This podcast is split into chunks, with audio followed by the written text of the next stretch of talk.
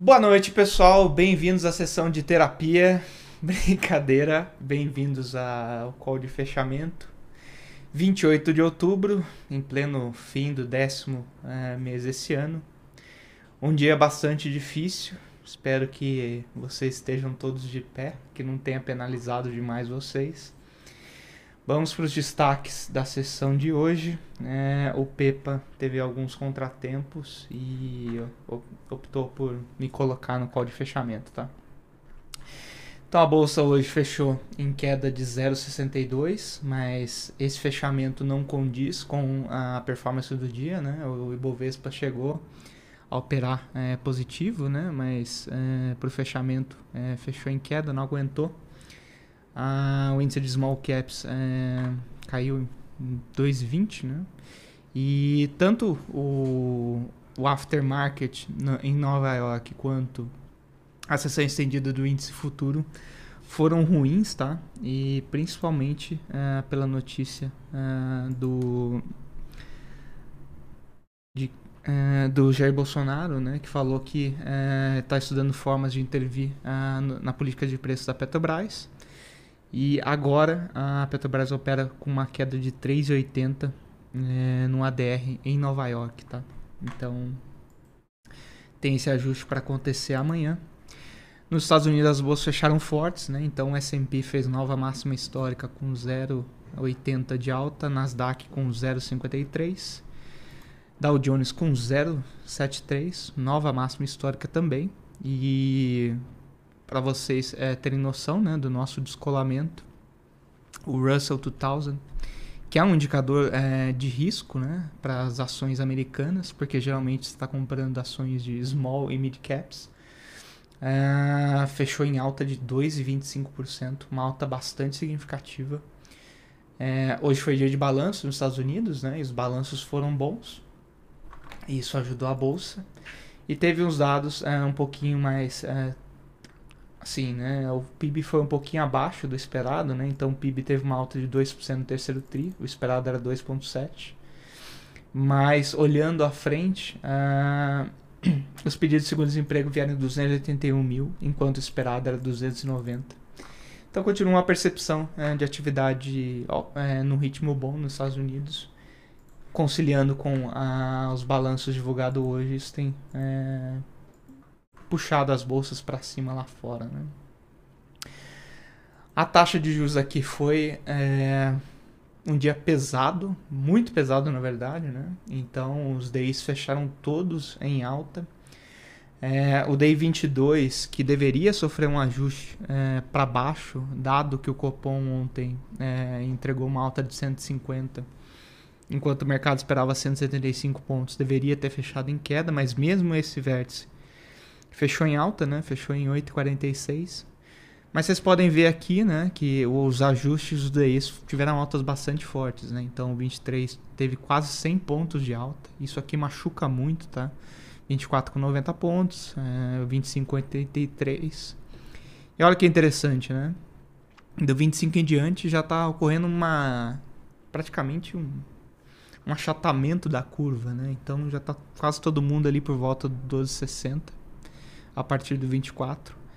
É, nesse momento a, a curva começa a ficar meio disfuncional, tá? Se vocês é, algum dia estudarem o que é o FRA, né, que é a, justamente a precificação da taxa de juros à frente, é, a curva de juros tem uns FRAs que estão bem bizarros, assim, né? Então você começa a ter uma, umas curvas meio sobe, desce, sobe, desce, sobe, desce, o que não faz muito sentido é porque os vencimentos são muito próximos, né? Então a curva de juros aqui está muito disfuncional e está muito relacionada às notícias de fiscal de hoje, né? Acho que a, primeira notícia foi é, que o governo estuda fazer o auxílio emergencial via crédito extraordinário. Isso até é, deu uma ajuda, né? Mas o pessoal ainda está refletindo muito sobre a questão da PEC dos precatórios, é, que o governo não conseguiu votar ontem e tem surgido algumas propostas bem estranhas, né? Como a introdução para acabar com a regra de ouro do orçamento é, público. Então, a, as notícias fiscais estão muito ruins, né? E isso tem atrapalhado bastante a curva a, de DI aqui dentro.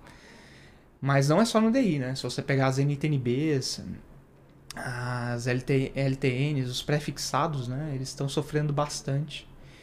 E acho que o fato que mais chamou a atenção é que hoje essas altas né, nos contratos de DIs foram com volume, tá? Então não é que está faltando liquidez no mercado. Parece que é alguém muito grande ou um conjunto né, de agentes muito grandes tentando redear portfólio, que aí você tem que é, comprar o DI né, a qualquer preço para evitar que essa abertura de taxas machuquem seu portfólio. E com isso a gente está vendo uma escalada muito forte nos DIs, tá? Então, não é uma sinalização boa. É, já deu para perceber que tem bastante gente no mercado que gostaria mesmo até de ver a, o tesouro entrando, né? Para comprar alguns títulos para aliviar a pressão né, de venda. Então, o destaque continua sendo a, a curva de juros aqui. Lá fora é um dia de alta também, né? Então a Treasury fechou em 1,58 e 20. É, ela chegou a abrir em queda hoje, mas durante o dia ela reverteu, né, justamente com esses dados é, de atividade. É, e o dólar aqui fechou em alta, tá? De quase 2%. É, essa aversão a risco né, na, nos ativos locais começou a, a pegar forte. E como amanhã é fechamento, né, é rolagem, desculpa, do dólar futuro é, o pessoal está comprando dólar meio que a qualquer preço, né, para se redear. E isso tem afetado bastante a performance da moeda. Tanto que enquanto o dólar subiu 2% aqui, o DXY, que mede o dólar contra outras moedas, caiu 0,53. Né? Então, o resumo do dia é um dia de descolamento dos mercados locais, novamente influenciado muito pelas notícias de Brasil. Tá? É, olhando para o Ibovespa, né, os destaques de alta foram Ambev, que foi o grande destaque da carteira hoje, né? Subiu 9,26, BRF 5,70. Ambev teve uh, balanço hoje, né? Clabin 2,20 e os Minas com 1,50, tá? Suzano também divulgou o balanço hoje. E na ponta negativa, é, lojas americanas com uma queda de 9,60, Prio com 8,40, é, Lamy, que também é lojas americanas com 8% de queda, Getcoin, né, como alguns adoram dizer, né, Getnet com uma queda de 7% e Cirela com 6,60%. Ah, então, um dia de perdas bem pesadas na bolsa. Ah, deixa eu ver se eu peguei a performance da carteira aqui para mostrar para vocês. Bom, hoje a carteira ah, fechou. Nicolas, está Tá compartilhando? A, tá. Então a carteira hoje teve um alfa de 0,43, né? Ela caiu 0,20, enquanto a, o Ibovespa caiu 0,62. No mês a carteira está com alfa de 3,62. É, a gente está com menos 1,13 versus 4,75 do Ibov. É, na discussão da carteira de outubro, né? Que é justamente a, a, a a carteira desse mês. Agora tá com zoom, né? Agora tá melhor.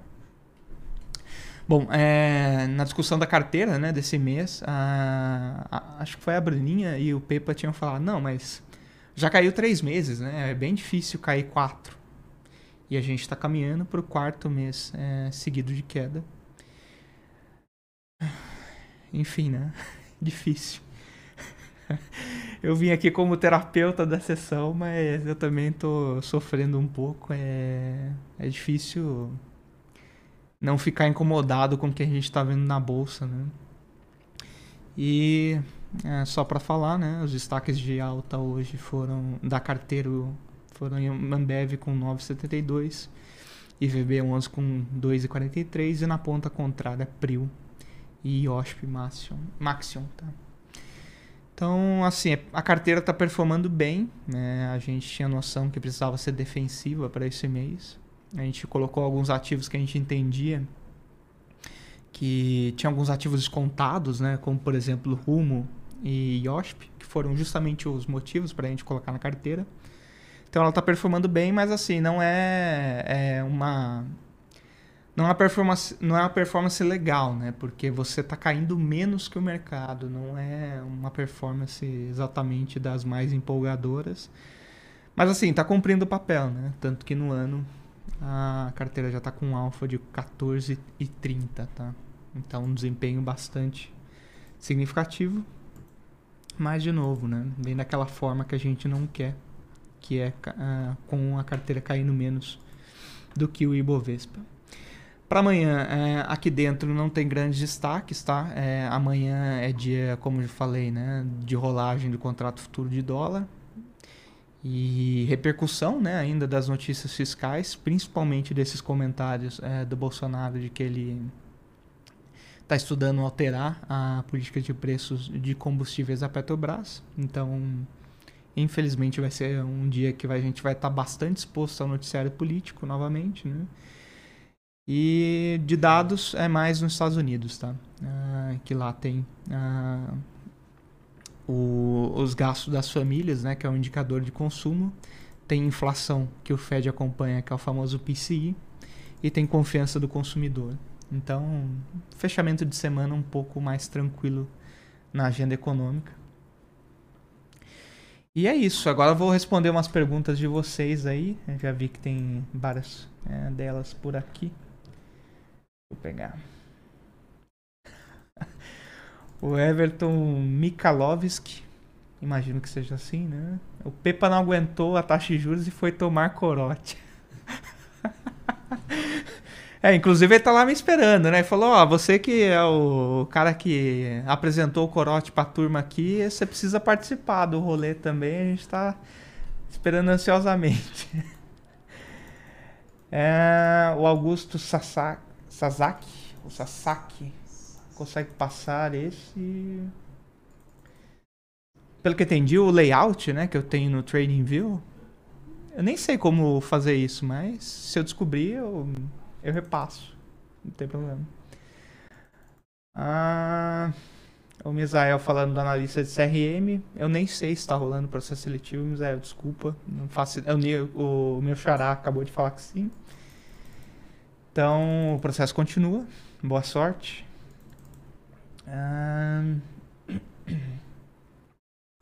O Klaus fez uma pergunta boa que é, quando a bolsa de outros países começarem a fazer as suas devidas correções, conseguiremos subir sozinhos no mundo?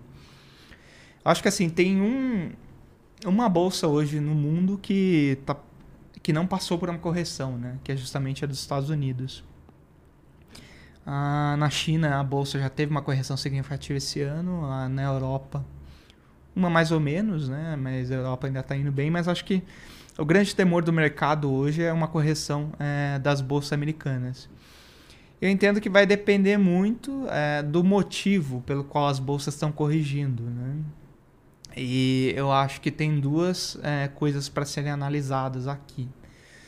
Uma que seria uma correção por realização de lucros as ações americanas estão com altas bem fortes esse ano, né? então conforme o fim de ano chega, é natural que os investidores comecem a se desfazer né, dessas posições para embolsar um pouco do lucro. Se for isso, eu acho que não é negativo para a bolsa daqui, tá? Acho que tem um outro fator que aí vale a pena ficar de olho, que seriam as bolsas americanas é, começarem a sofreu uma correção porque o Fed uh, retirou estímulos e com isso as taxas de juros nos Estados Unidos estão subindo. Nesse cenário, a bolsa aqui vai sofrer uh, porque uh, esse é um cenário meio que de correção global das bolsas, tá? Então, acho que tem dois cenários aqui. Se for uma correção por, por os investidores bolsarem lucro lá fora, acho que é, não afeta aqui dentro. Se for pelo processo de retirada de estímulos do Fed, Acho que a bolsa aqui não se salva, tá? Ah... Bom, enquanto eu vou lendo as perguntinhas aqui, vou pedir para vocês deixarem os likes, né? Ah, ao contrário do Bolsonaro, não tem nenhuma política para dar like. não estamos pensando, é só apertar, né? Então, por favor. Fernando Tino, dizendo que o pior é que o governo não ajuda em nada. Bom, dificilmente os governos ajudam no mundo, né? Mas o nosso tá realmente com uma performance espetacular. O Hermes, é, qual a visão do Ibov? Eu acho que, assim, Hermes, é, em termos de cenário, né, já entrou muita coisa negativa no preço agora em outubro e tem algumas coisas positivas que a gente tem analisado aqui é, em termos de cenário. Então, por exemplo, tem chovido bastante, os reservatórios estão recuperando, uh, os índices de mobilidade aqui dentro estão bons, o mercado de trabalho é, segue é, numa retomada boa. E, assim, quando você olha em termos de é, agendamento de hotéis, passagens aéreas, né, que tá com uma alta forte de preços, parece que o ano, o fim de ano vai ser bom, né, de, de consumo. Então, acho que isso é, são fatores positivos que vale a pena ficar de olho, mas a questão toda é, é a, sessão de precificação dos ativos domésticos está muito ligada às notícias do fiscal. Né? E como vocês estão vendo né, e sentindo na pele, é, as notícias não têm sido positivas. O que a gente tem é, conversado aqui é ainda manter uma postura defensiva mas é, a gente entende que como já tem descontos é, bem significativos na bolsa que dá para ser um pouquinho mais ousado tá acho que a ideia é continuar com uma carteira defensiva mas adicionar uns ativos é, com um pouco mais de volatilidade tá é, ficar menos defensivo por assim dizer mas no agregado ainda continuar com uma postura defensiva ah, o Hermes perguntando sobre se vamos defensivos ou se vamos para ataque. Acho que. Não sei, talvez a gente esteja num 5-4-1 e a gente vá para um 4-4-2, alguma coisa assim. Faz tempo que eu não, não, não estudo tática de futebol, tá? Mas de, de onde eu lembro, sei lá, talvez de um 5-4-1 para um 4-4-2. Denis Veloso perguntando se é viável uma pessoa operar juros DI. Ah, o grande problema, Denis, é que geralmente as corretoras não deixam é, as pessoas físicas operarem os contratos full de DI. Porque como é, tem uma questão de alavancagem pesada né, no, nesse contrato, geralmente você tem que fazer direto pelo, é, pelo broker, tá? Então tem algumas travas, não é tão direto assim. Até porque. Hum, o pessoal não. Enfim, é, tem um costume de mercado que não é deixar a pessoa física operar muito DI, porque geralmente é um veículo mais de fundo de pensão, de uns fundos de investimento, então tem algumas travas. A Vinícius Oliveira perguntando se já saiu o relatório de Vale. É, acho que sim. Vamos ver.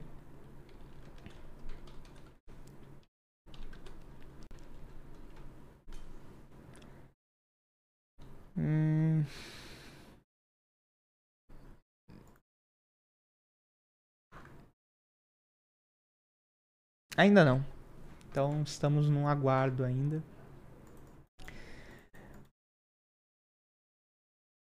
Hum... Vinícius Clemente, existe alguma ação que se beneficia uh, das altas de juros? Geralmente o setor financeiro se beneficia, né? Porque como os produtos é, têm relação né, com a, a, taxa de juros doméstica, você tem ganhos de margem, né? Quando está ocorrendo essa alta de juros. Mas por que, que os bancos não estão andando, né? Acho que tem um debate mais para 2022 que é como vai ficar a inadimplência das famílias nesse cenário de desaceleração econômica com taxa de juros alta. Né? das famílias e do, dos PJs, né? Então, ontem, na divulgação do balanço do Santander, o Real, que é o, o CEO do Santander, falou né, que a inadimplência do ano que vem preocupa. E eu acho que um pouco, eh, quer dizer, um pouco não, né? Mas essa alta de juros não tem se refletido numa melhora do setor financeiro, principalmente dos bancos, justamente que começa a ter uh, preocupações com o cenário de inadimplência do ano que vem, tá? Uh, outra questão é essa empresas importadoras é, geralmente se beneficiam né, da alta de juros, mas não está acontecendo agora porque todo a, o efeito da alta de juros sobre o câmbio está sendo é, eliminado né, pelo risco fiscal que segue pressionando o câmbio Então esse canal tá meio travado, tá? Mas geralmente importadoras e setor financeiro.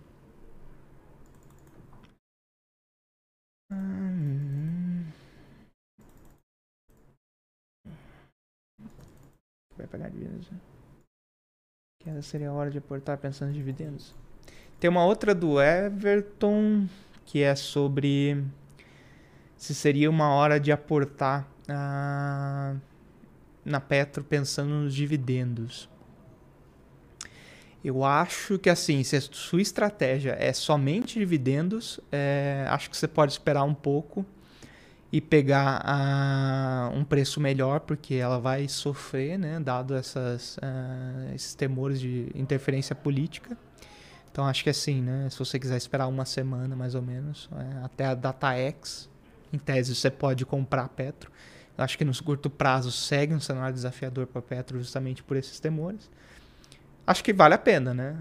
Agora, se você quer pegar uma ação é, do setor de óleo e gás que se beneficie né, dos preços de petróleo, aí acho que PetroRio é a que está despontando melhor, porque é, esses temores de interferência estatal ah, têm um bem diminuídos né, para PetroRio. Então, acho que é isso. Ah, o Dayson falando do balanço de Apple. É, eu dei uma olhada na hora que eu estava saindo e dei uma decepcionada, tá? Principalmente pelas vendas na China. A Apple tá tendo um problema, né? De vender iPhones na, é, na China. E tava caindo, tá? O, a, a ação. Vamos pegar aqui. Apple.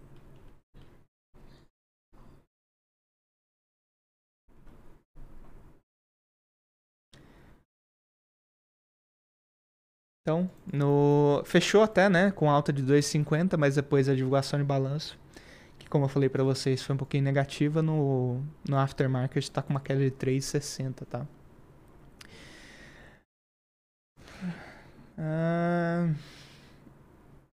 Cabum perguntando é, quando o capital especulativo volta para o Brasil, pode dar um refresco no dólar.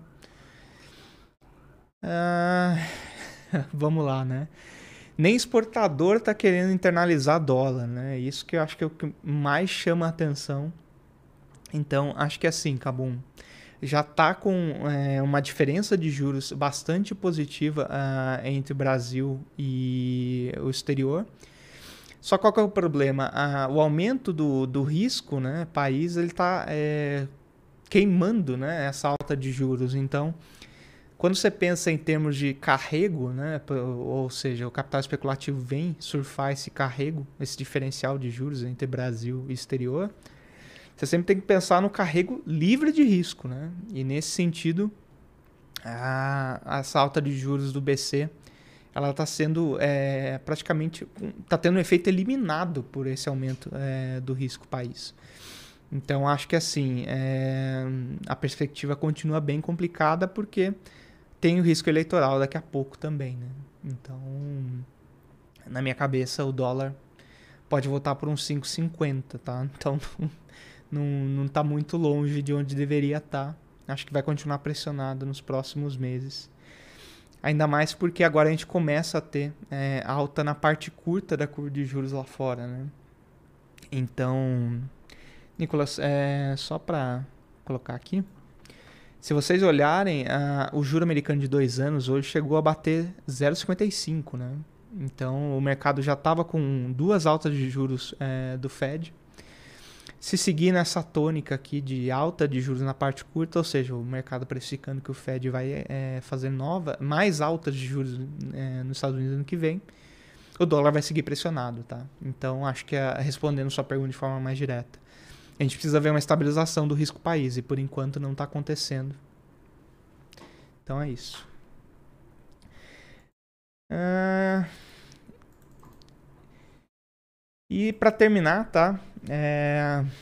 O Elcio Torres. Será que essa queda na bolsa vai torná-la atrativa para investidor estrangeiro quando essa bagunça acabar?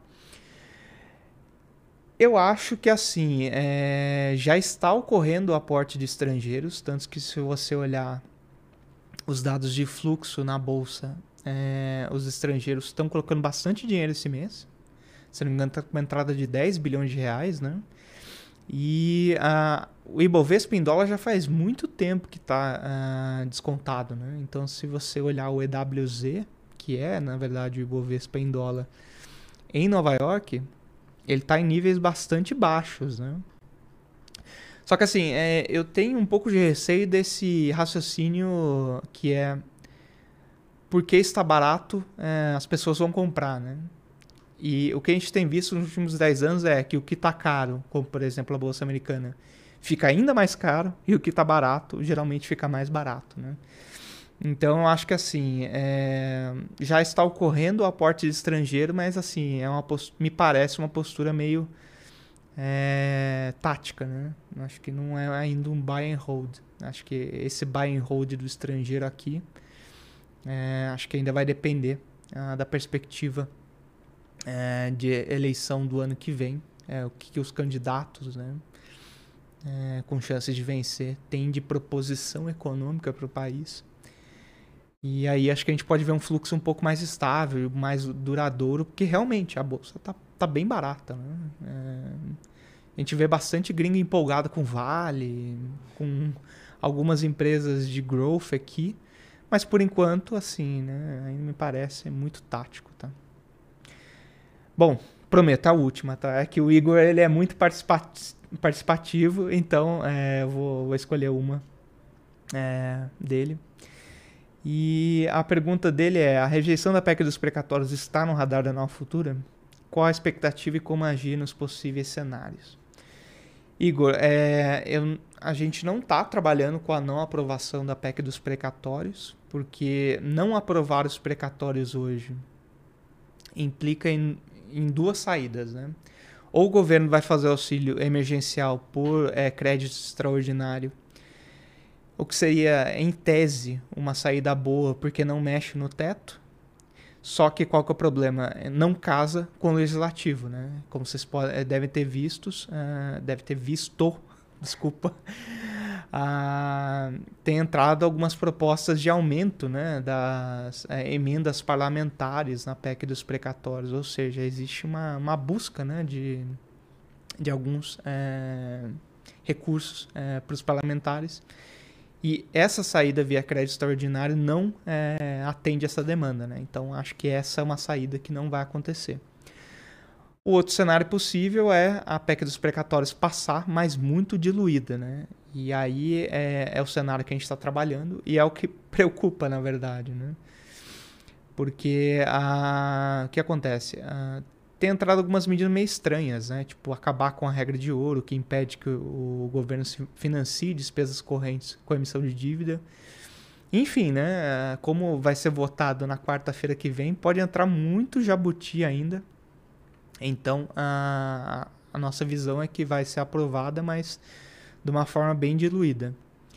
E só para me corrigir, tem um terceiro cenário que é justamente o que é, estressou né, o mercado de juros hoje, que é o governo optar é, pelo estado de emergência. Né? Porque o que acontece? Se o governo não aprova a PEC dos precatórios e não conseguir essa saída de crédito extraordinário, né? porque para crédito extraordinário ele precisa do apoio do Congresso. Se o Congresso falar não vamos passar, ele vai precisar entrar com o estado de emergência. O que, que o estado de emergência faz? Ele acaba com o, o teto por dois meses. Né? Ou seja, é uma licença para gastar. Esse cenário é, é péssimo, tá? Porque aí, de fato, a, a, o fiscal é, vai passar por uma piora significativa, a gente vai ter muito questionamento é, do fiscal. Então, o que, que tem de estratégia? Acho que primeiro é, a PEC dos precatórios passando, acho que ainda tem uma piora de mercado até o mercado estabilizar, né? até o pessoal refazer as posições para um cenário de juro mais, é, mais alto. Se for crédito extraordinário, acho que dá para dar uma melhorada no mercado aqui, né? porque é um gasto um pouco mais controlado, vamos dizer assim, sem uma mudança é, significativa no arcabouço fiscal. E se for estado de emergência, é, fujam para as colinas. Tá? Aí é realmente é um cenário é, muito adverso. Então, pessoal, eu queria agradecer a todos. É, por favor, deixe os likes, quem ainda não deixou. É, não pretendemos é, tributar ninguém né, com isso. E nos vemos amanhã no código de abertura. Bom resto de quinta para todos e até amanhã.